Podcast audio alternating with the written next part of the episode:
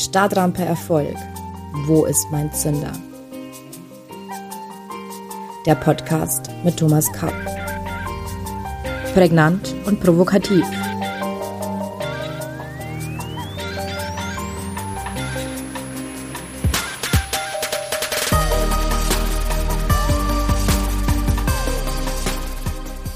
Herzlich willkommen allseits. Ich begrüße Sie zu unserer neuen Folge von Stadtrampe Erfolg. Wo ist mein Zünder?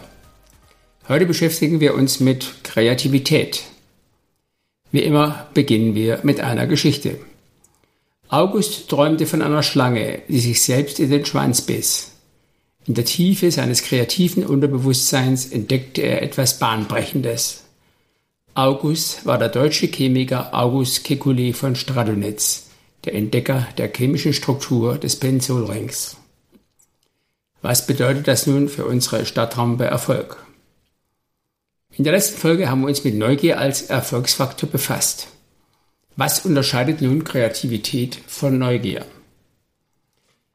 Kreativität ist wie Neugier eine grundlegende menschliche Begabung. Oft bedingen sich beide auch gegenseitig. Wer neugierig ist, wird mehr Anregungen erhalten, Neues zu schaffen.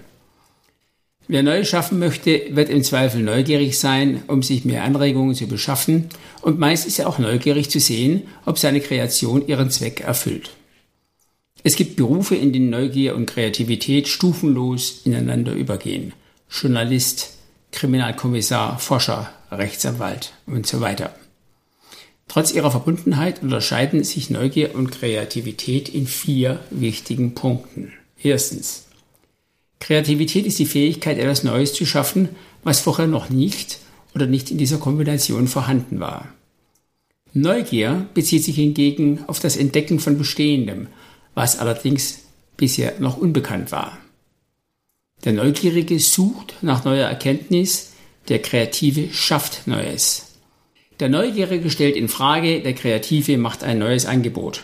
Oder wie Picasso sagte, ich suche nicht, ich finde. Suchen das ist Ausgehen von alten Beständen und ein Finden wollen von bereits Bekanntem im Neuen. Finden, das ist das völlig Neue. Das Neue auch in der Bewegung.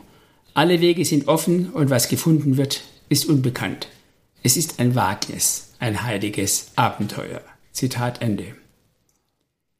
Zweitens. Kreativität erfordert, anders als die Neugier, eine Ausgangssituation, die aus irgendeinem Grund nicht als befriedigend empfunden wird. Wahre Kreativität entsteht immer aus einem Mangel, sagt Wolfgang Job. Die mangelnde Zufriedenheit ist die eigentliche Triebfeder für Menschen, kreativ zu werden. Unsere Vorfahren hatten Hunger und wollten Tiere jagen. Dazu mussten sie Waffen entwickeln. Manchmal sind Kreative auch nur bequem und möchten sich das Leben erleichtern. Der Flaschenzug ist bestimmt nicht von Leuten erfunden worden, die wahnsinnig gerne schwere Getreidesäcke in das Hochlager schleppten. Umgekehrt könnte man sagen, Reichtum lähmt Kreativität. Diese latente Unzufriedenheit bzw. Bequemlichkeit des Kreativen unterscheidet die Kreativität von der Neugier. Oder anders formuliert, die Kreativen sind immer auch neugierig, die Neugierigen sind eventuell auch nur neugierig und nicht Kreativität. Denken Sie nur an die Gaffer beim Unfall auf der Autobahn. Drittens. Kreativität wird nicht nur durch eine Triebfeder der Unzufriedenheit gespeist, sondern bedarf auch einer Ausrichtung von Schaffenskraft in neue Bahnen. Kreativität findet immer außerhalb einer bestehenden Komfortzone statt. Wer seine Energie nur in alte, bekannte Bahnen lenkt, der trainiert und wird ein Routinier. Egal ob beim Musizieren, Sport oder im Beruf, aber er ist nicht kreativ. Viertens, Kreativität ist immer dynamisch. Sie hat immer mit dem Bestreben zu tun, die bestehende Situation zumindest etwas zu verändern und zu verbessern, während Neugier nicht immer etwas ändert. Der kreative Mensch geht damit häufig ins Risiko, wie Georg Christoph Lichtenberg trefflich feststellte, ich weiß nicht, ob es besser wird, wenn es anders wird, aber es muss anders werden, wenn es besser werden soll. Zitat Ende. Warum ist Kreativität heute so wichtig? Hierauf gäbe es zahlreiche Antworten. Ich möchte mich hier auf zwei Aspekte beschränken. Die individuelle und die kollektive Perspektive.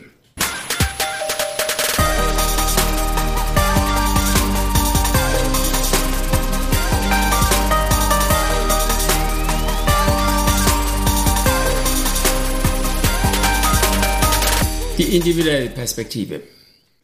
Kreative Menschen haben es in vielen Lebensbereichen leichter als andere. Sie suchen und finden Lösungen außerhalb ausgetretener Pfade. Sie sind besser im Improvisieren und lösen sich leichter von klassischen Denkmustern. Sie sind bereit für Neues und externe Impulse. Sie können sich Dinge auch ganz anders vorstellen und haben deshalb vielfältige Chancen, sich ständig weiterzuentwickeln, zu wachsen und damit eher Erfolg zu haben. In Zukunft wird die Entwicklung der Kreativität eine immer größere Rolle spielen, denn in unserer problemladenen, schnelllebigen Zeit brauchen wir kreative Köpfe, also Menschen, die Probleme als Herausforderung betrachten, Lust auf die Beschäftigung mit neuen Technologien entwickeln, bereit sind, bestehende Muster und Strukturen in Frage zu stellen und in vielen Lebensbereichen neue Wege zu beschreiten. Kreativität zeichnet den Menschen gegenüber Computern aus. Während auch bei Computern noch eine gewisse Schaffenskraft vorhanden ist, da sie in vielfältiger Weise Rechenergebnisse produzieren, findet man eine wahre Kreativität nur bei Menschen. Computer können nur eins oder null verstehen und rechnen im Rahmen ihrer Algorithmusprogrammierung ein abstrakt definierbares Ergebnis aus. Nur durch unser Bewusstsein können wir uns von einer bestehenden Datenlage lösen und neue schaffen. Kreativität ist ein Denk- bzw. Handlungsimpuls, dessen Ursprung wir nicht vollständig begreifen können. Der Rechenprozess eines Computers hat hingegen immer einen greifbaren Ursprung weil er neue Lösungen immer aus vergangenen Werten hochrechnet. Werden Sie sich daher bewusst, welchen gewaltigen und einzigartigen Schatz Sie als Mensch in sich tragen. Kreativität. Kommen wir zur kollektiven Perspektive. Bereits in der letzten Folge haben wir gesehen, dass Neugier, Forschung und Innovationen in unserer Welt nicht mehr wegzudenken sind. Wir müssen innovativ sein, um die großen Probleme dieser Welt zu lösen. Dafür reicht aber Neugier nicht aus, weil nur der Kreative auch etwas Neues schafft. Kreativität ist somit das Einzige, was diesen Planeten retten wird. Nicht der mangelgetriebene Verzicht und die Rückkehr in die Steinzeit. Die kreative Nutzung von zum Beispiel Kernfusion und Quantenphysik wird uns deutlich mehr nutzen als die Rückkehr zur Wachskerze. Die Lösung für die Bewältigung von Problemen lautet regelmäßig mehr Wissen, mehr Innovation und nicht wegducken, umfassender Verzicht und ignoranter Stillstand. Die wesentliche Entwicklung der Menschheitsgeschichte basieren auf neugieriger Kreativität, auf der Suche nach besseren Lösungen. Kreativität steht also für Entdeckung, Erweiterung, Verbesserung, Dynamik und Veränderung. Dieser Drang zur Weiterentwicklung ist dem Menschen inhärent. Wir könnten uns einen Stillstand auch gar nicht erlauben. Einerseits würden wahrscheinlich unsere Volkswirtschaft kollabieren, andererseits müssen wir enorme weltweite Probleme, wie zum Beispiel Gesundheit, Energieerzeugung, Verbesserung unserer Arbeits- und Lebensverhältnisse, gesunde Ernährung, Medizin, künstliche Intelligenz, Klimawandel, Kommunikation, komplexe Systemsteuerung, Mobilität, Quantenphysik oder Weltraumeroberung lösen, was ohne Fortschritt nicht denkbar erscheint. Dass amerikanische und chinesische Unternehmen die Rankings der innovativsten Unternehmen der Welt unter sich aufteilen, zeigt sehr deutlich, dass wir in Deutschland und Europa keinen Grund haben, die Hände in den Schoß zu legen. Effektive Kreativität. Kreativität ist mehr als Zufall. Sie ist auch nicht manchen Menschen Gott gegeben und anderen nicht. Alle Menschen können kreativ werden. Es lohnt sich also darüber nachzudenken, wie man Kreativität und deren Entfaltung effektiv gestalten kann. Wir müssen uns klar machen, dass Kreativität nicht mit Denken gleichzusetzen ist oder gar das Denken uns kreativ macht. Kreativität kommt aus den Tiefen unseres Unterbewusstseins. Selbst herausragende Mathematiker und Genies wie Einstein sehen das Denken als den geringsten Teil ihres kreativen Erfolgs an. Von Niels Bohr wird berichtet, dass er sein Atommodell im Traum andere sagen in einer Art Trancezustand gefunden habe.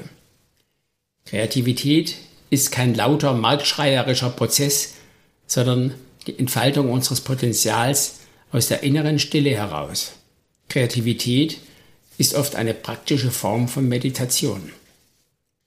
Auch wenn sich manchmal Kreativität in einem Geistesblitz manifestiert, sind viele kreative Ergebnisse das Ende eines mehr oder weniger strukturierten Prozesses, der vielfach in bestimmte Phasen unterteilt werden kann. Es gibt zahlreiche Techniken für die Strukturierung dieses Prozesses, die wir hier nicht vertiefen können. Sie alle schaffen jedoch allein keine herausragende Kreativität. Ohne unsere Achtsamkeit, Neugier, Motivation, Mut, Freude an Neuem und unsere manchmal harte Disziplin werden wir keine überdurchschnittlichen Ergebnisse erzielen. Erfolgreiche Kreativität ist daher meist eine Kombination aus Genie, Meditation, Prozess und Disziplin. Zu guter Letzt Melanie Brooks von der Columbia University in New York und Jonathan Lever von der Stanford University kamen im Rahmen einer in der Zeitschrift Nature veröffentlichten Studie zu dem Ergebnis, dass die Ideenfindung in physischer Präsenz besser funktioniert als im virtuellen Raum am Bildschirm. Der verengte Blickwinkel schränke kreative Assoziationen ein. Analog kreative Meetings sind also nach wie vor gefragt. Für heute sind wir damit fast am Ende. Wie immer gibt es für Sie noch zwei Impulse, liebe Zuhörerinnen und Zuhörer, ein Zitat und eine Frage zum Nachdenken. Das Zitat stammt heute von Albert Chen-Kyorgi. Entdecken bedeutet sehen, was jeder sieht, und denken, was noch niemand zuvor gedacht hat. Und die persönliche Frage für Sie lautet, wann waren Sie das letzte Mal kreativ? Das war's für heute. Wir sprechen uns am nächsten Mittwoch um 7 Uhr. Dann sprechen wir über Potenzialentwicklung. Bis dahin verbleibe ich mit den besten Wünschen. Ihr Thomas Kapp.